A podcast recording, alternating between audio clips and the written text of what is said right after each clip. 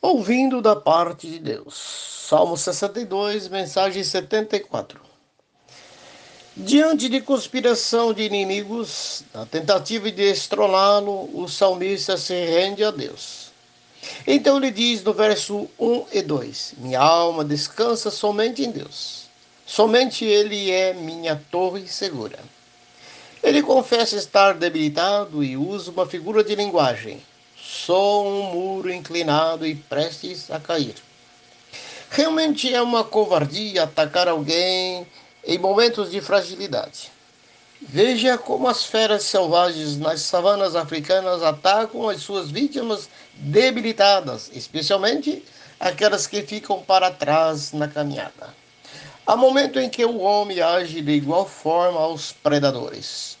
O executivo brasileiro, se não tivesse a grande massa e Deus ao seu lado, já teria caído diante da covardia da esquerdalha. Há quem os compare a um bando de hienas. Veja a CPI circense.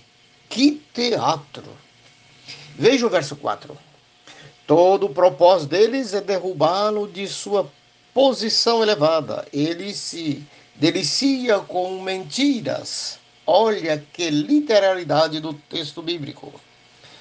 No verso 6, o salmista diz: Deus é minha torre alta. Veja que o linguajar é típico da época. Quem tinha uma torre alta era quase impossível de ser atingido e também tinha uma visão privilegiada de ver o inimigo que se aproximava. Querido, como está a sua fortaleza? E quem é sua torre forte?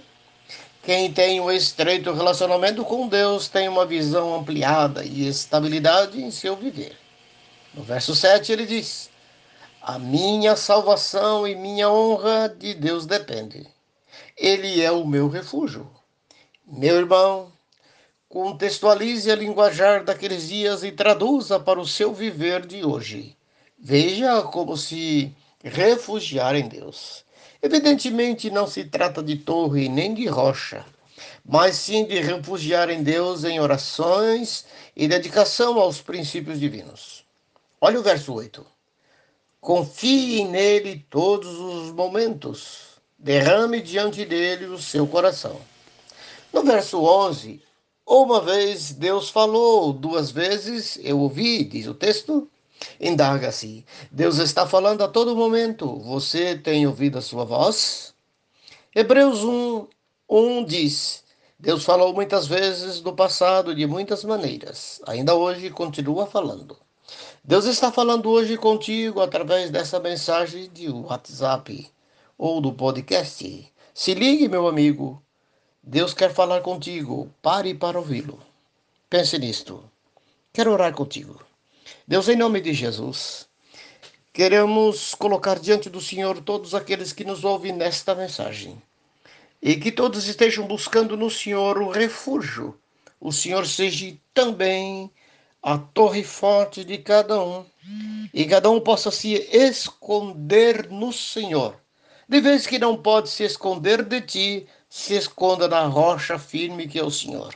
Dê uma visão ampliada a todos os meus ouvintes através dessa torre forte e elevada, veja o que vem pela frente e prepare-se para o encontro contigo.